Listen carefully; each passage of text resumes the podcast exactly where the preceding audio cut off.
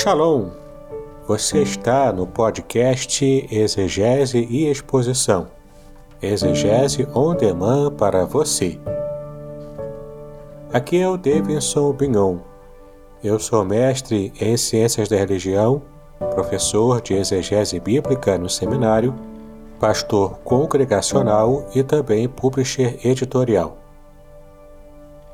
Eu ajudo pastores e líderes cristãos a fazer estudos bíblicos na igreja sem ter problemas com interpretações erradas. Então, se você está pensando em compreender a sua Bíblia com segurança, não deixe de assistir a mais episódios como este aqui. Muito bem, então assine o canal, acione o sininho, curta, comente e também compartilhe. Você poderá me dar uma força me ajudando a ampliar o alcance com os estudos bíblicos de qualidade na internet.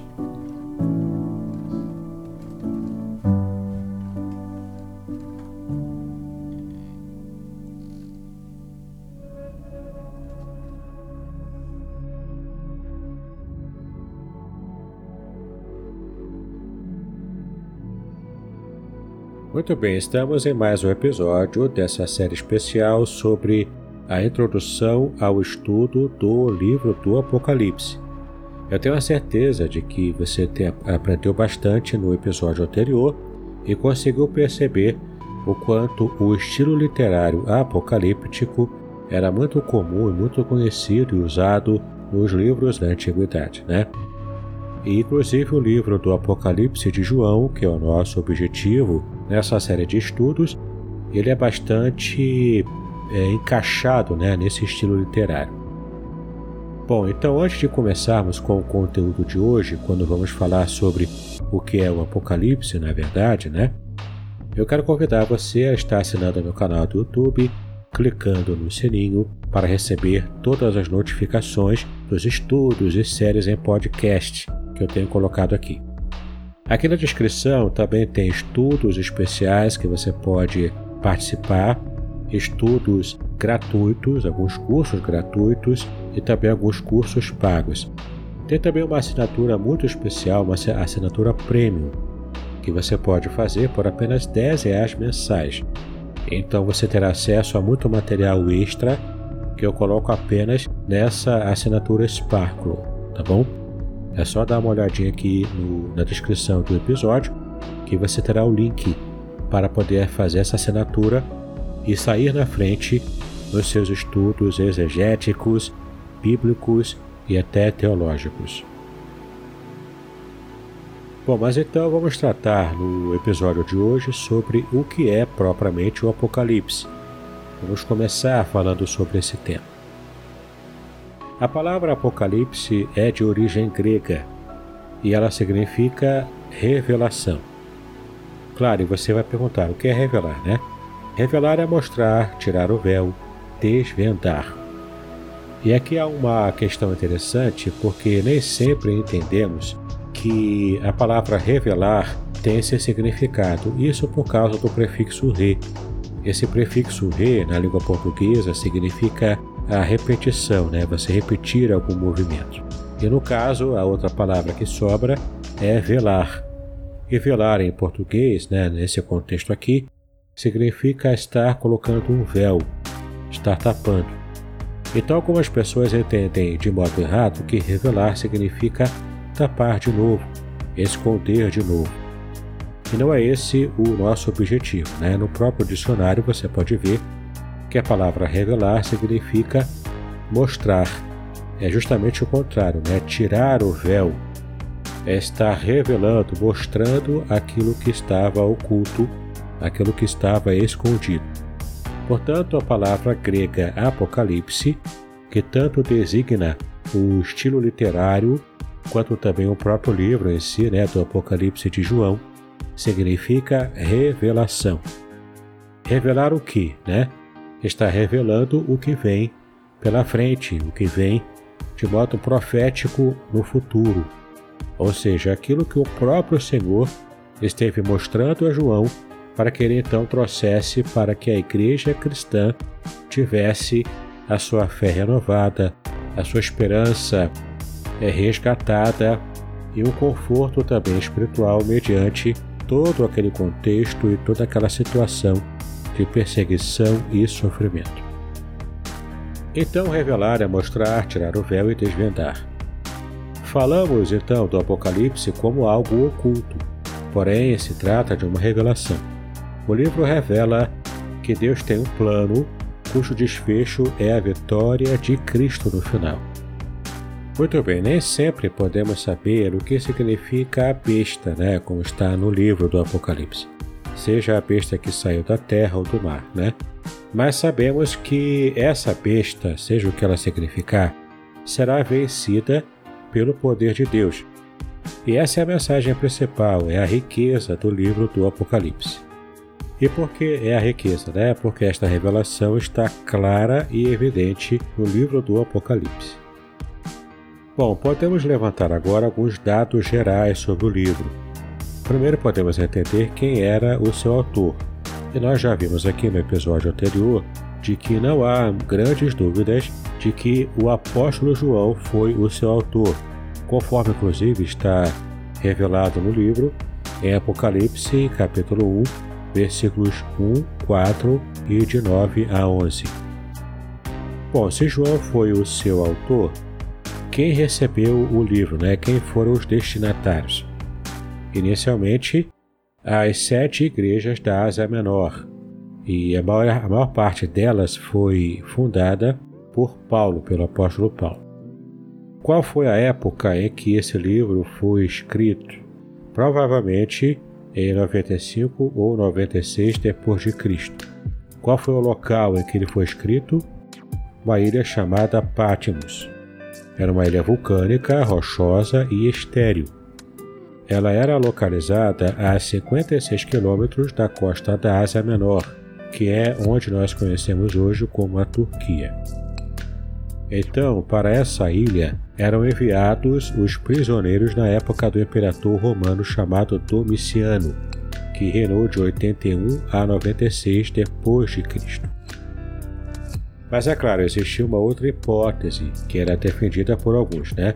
É a de que João tenha estado lá em algum momento do governo de Nero, de 54 a 68 depois de Cristo, ou seja, anteriormente ao período de Domiciano. Eu particularmente acredito que isso se deu de fato no período de Domiciano. Então eu sigo é, aqueles estudiosos que, que estão defendendo essa data mais tardia, entre 95 e 96 depois de Cristo, portanto. Bom, também não resta muita dúvida sobre o idioma que esse livro foi escrito. Era o grego koiné, aquele grego né, popular, muito conhecido e praticado também naquele período. E sobre este detalhe você pode inclusive conferir na sua Bíblia em Apocalipse capítulo 1, versículo 8, capítulo 21, versículo 6 e capítulo 22, versículo 13, em que fica bastante evidente nessas passagens a língua grega na qual esse livro foi registrado. O tema dominante do livro é o conflito entre o bem e o mal, e por fim a vitória de Cristo e a implantação do seu reino, reino eterno do Senhor. O versículo-chave do Apocalipse está no capítulo 1, versículo 7. O versículo que serve como esboço do livro inteiro é Apocalipse, capítulo 1, versículo 19. E o livro também possui algumas características particulares. Ele é, por exemplo, o único livro bíblico que tem bênção e maldição relacionadas ao seu uso. Você pode conferir isso em Apocalipse, capítulo 1, versículo 3 e capítulo 22, versículos 18 e 19. A classificação do livro, ele é tido como livro profético. Claro, né, o único do Novo Testamento, embora haja blocos proféticos em, outras, em outros livros, como por exemplo Mateus 24, Marcos 13, Lucas 21 e outros exemplos também. O personagem central do livro do Apocalipse, é claro, né, é o Cordeiro de Deus, é o Senhor Jesus Cristo. Nós podemos ainda trazer alguns destaques que esse livro apresenta, né? por exemplo, o verbo vencer. E você pode conferir isso nos capítulos 2, 3, 12, é, 15, 17, 21. O verbo vencer aparece bastante nesses capítulos. Uma outra palavra também muito recorrente no Apocalipse é a palavra testemunho, que aparece nos capítulos 1, 2, 9, 6, 12, 17, 19, 20 e 22 também. É muito interessante e você pode perceber claramente o quanto essas palavras assumem bastante destaque né, no livro do Apocalipse. E ainda temos o verbo vir, que é referente à vinda de Jesus Cristo, que ele é muito recorrente também no livro do Apocalipse. Esse verbo vir aparece nos capítulos 1, 4, 7, 8, 2, 16, 22 e por aí vai, né? São várias referências também. Agora é interessante que às vezes a gente não consegue perceber que existe um paralelo evidente entre o livro de Gênesis e o livro do Apocalipse. E a gente pode observar isso quando a gente compara algumas questões importantes no que diz respeito a Gênesis tratando sobre o começo de tudo e o Apocalipse tratando do final de tudo. E qual é o elo né, de ligação entre Gênesis e o Apocalipse? é justamente quando o Apocalipse trata da restauração daquilo que foi iniciado em Gênesis, e que por causa do pecado, toda aquela vida perfeita, aquela vida de santidade, de bênção completa, sem tristeza, sem dor, né? Então, tudo isso que foi perdido por causa do pecado lá em Gênesis será restaurado à humanidade perfeita, completa em Cristo Jesus, portanto, a humanidade salva já reconciliada com Deus, ela então receberá a restituição dessa natureza humana sem pecado, sem problemas, né? Então, é, restaurará a sua condição antes do pecado, como era lá no Gênesis. É muito importante e interessante você perceber que há essa conexão entre o Gênesis e o Apocalipse.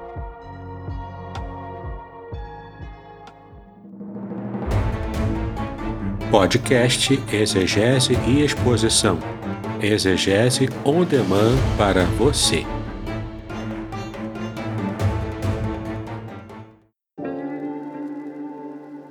Shalom! Aqui é o Davidson Pignon. Eu ajudo pastores e líderes cristãos a fazer estudos bíblicos na igreja sem ter problemas com interpretações bíblicas erradas. Então, se você está pensando em compreender a sua Bíblia com segurança, não deixe de assistir a mais conteúdos como este aqui neste canal.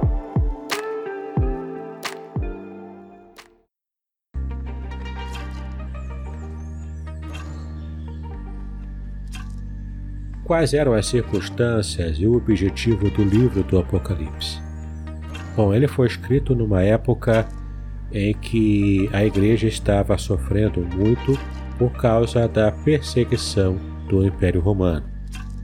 João estava preso em Patmos e todos os outros apóstolos do primeiro grupo eles já haviam morrido. Então seria muito natural que muitos começassem a questionar se aquele não seria o fim do cristianismo.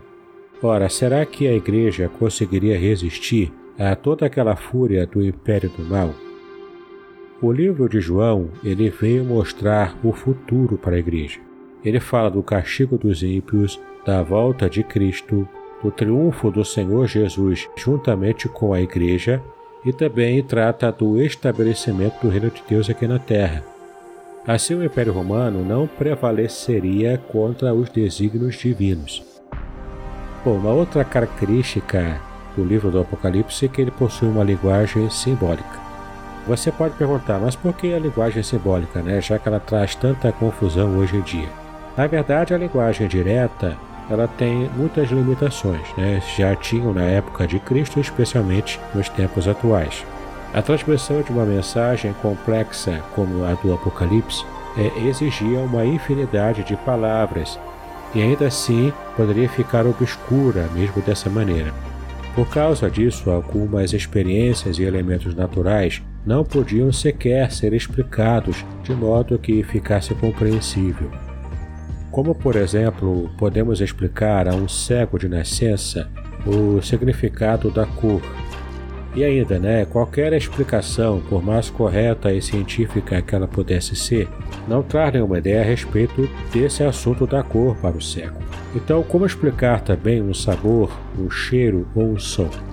Nenhuma informação substituirá a experiência. Então, as palavras serão inúteis nesse caso. Nessas horas de dificuldade, sempre procuramos o elemento de comparação. Nesse caso, buscamos algo que já seja do conhecimento do ouvinte, e isso para dar uma ideia a respeito do que queremos dizer na verdade, e já que não encontramos as palavras adequadas, né? então precisamos descrever, precisamos trazer uma riqueza de detalhes para que o ouvinte possa compreender. Então, se temos um problema em relação aos elementos naturais, o que dizer dos espirituais, né? Cuja essência nem sabemos definir. Bom, o espírito é uma realidade bíblica. Contudo, a sua definição ou identificação de substância é algo que está fora do nosso alcance. O que dizer então de Deus, da Trindade, do céu e das realidades celestiais? Por isso a Bíblia usa tanto a linguagem simbólica. Bom, por outro lado, como se diz, uma imagem vale mais do que mil palavras. Então, até mesmo lições relativamente simples, elas são transmitidas através de figuras. Isso propiciando um recurso poderoso que leva a mensagem de forma concentrada, fixando-a na mente do receptor. Claro, toda a imagem, né, quando bem tratada, ela serve como uma espécie de iluminação e ela fica gravada na mente da pessoa. Por isso que uma linguagem simbólica é muito rica e muito poderosa também para fixar o conhecimento que queremos destacar para os nossos ouvintes. Por exemplo, eu posso citar para você quando Jesus disse que ele próprio era o pão da vida, lá em João capítulo 6, versículo 35. Assim, Jesus buscou um elemento do cotidiano dos seus ouvintes para mostrar que ele vinha suprir a necessidade espiritual do homem, como na verdade o pão supre a necessidade física. Quando, por exemplo, a Bíblia também fala em reino de Deus, ela está buscando na monarquia, que é essa figura da monarquia, que era na verdade o sistema de governo comum naquela época, busca então uma série de princípios existentes na relação de rei e súditos que possa é, expressar então a nossa relação com Deus, sendo claro Deus o Rei, o soberano, e nós os súditos dele. Portanto, buscando essa aproximação com a ideia do rei, dos seus súditos, a ideia da realeza, da obediência, do rei que promulga leis que são justas e abençoadoras para aqueles que a obedecem. Tudo isso traz a imagem do reino, né? quando Jesus usou essa imagem do reino de Deus, é aplicado para todo crente, todo servo, toda serva do Senhor que deseja ardentemente a chegada desse reino. Então você pode concordar comigo de que a linguagem simbólica traz muito conteúdo em palavras. Dessa maneira, então, se falamos em leão né, como símbolo, logo nos surgem na mente a sua ferocidade, a sua coragem, a sua força, a sua fome também, né? A sua beleza e principalmente a sua majestade, já que o leão ele é tido em toda a cultura humana como o rei dos animais. Mas se falamos em cordeiro, estamos destacando é, essa figura, né? Esse animal como símbolo de pureza, inocência, docilidade, submissão. Assim, todos nós estamos bastante acostumados à linguagem simbólica. Utilizamos diariamente esses recursos para enriquecer a nossa fala de modo até imperceptível, né? Estamos sempre fazendo comparações implícitas ou explícitas, de modo até mesmo automático. Os escritos apocalípticos têm ainda um motivo a mais para usar uma linguagem simbólica. E que motivo seria esse? Era o caso da necessidade de criptografar, entre aspas, a mensagem que eles estavam trazendo para os seus leitores, de modo que os inimigos nada compreendessem a respeito dessa mensagem. Por exemplo, somente os destinatários poderiam decifrar a mensagem porque apenas eles teriam a fórmula de decifração da mensagem, porque eles estariam decodificando os símbolos que estavam ali expressos. Bom, isso é muito claro da gente entender porque João e a igreja também estavam num contexto de perseguição do Império Romano. Eles estavam literalmente sendo levados presos, eles eram torturados e até mesmo mortos. Você com certeza já deve ter lido em algum lugar sobre o Coliseu, o terrível Coliseu romano, em que os cristãos eram jogados ali para serem devorados vivos pelos leões e pelas feras que estavam ali isso tudo para a diversão única e exclusiva do povo romano. Além dessa atrocidade histórica, o imperador prendia cristãos, colocava-os amarrados em pedestais na cidade de Roma e então simplesmente ateava fogo nos cristãos para que eles estivessem sendo queimados vivos e com essa com esse show pirotécnico estariam então iluminando a cidade de Roma. Veja que atrocidade. Era esse o contexto. Os cristãos, portanto, tinham bastante razão em temerem essa situação de perseguição, porque de fato era uma situação terrível para eles. Por causa disso, escreverem cartas e produzirem livros com o código cifrado, o código apocalíptico, era uma situação que favorecia a vida e o anonimato desses cristãos caso algum soldado romano interceptasse e levasse às autoridades. Né? Então, era uma forma também de se protegerem. Bom, mas nós vamos estar então terminando o nosso episódio aqui e no próximo estaremos falando sobre questões de interpretação. Vamos então estar falando sobre esses símbolos, essas mensagens cifradas em forma de símbolos e vamos também procurar entender o que significa alguns dos símbolos mais importantes e usuais no livro do Apocalipse. Então não perca o próximo episódio. Para isso, eu convido você a estar assinando meu canal do YouTube, clicando no sininho, que você possa também estar compartilhando, comentando, para que mais pessoas possam ter acesso a essa série de estudos sobre o livro do Apocalipse. Que Deus abençoe os seus estudos paz e bênçãos sobre a sua vida.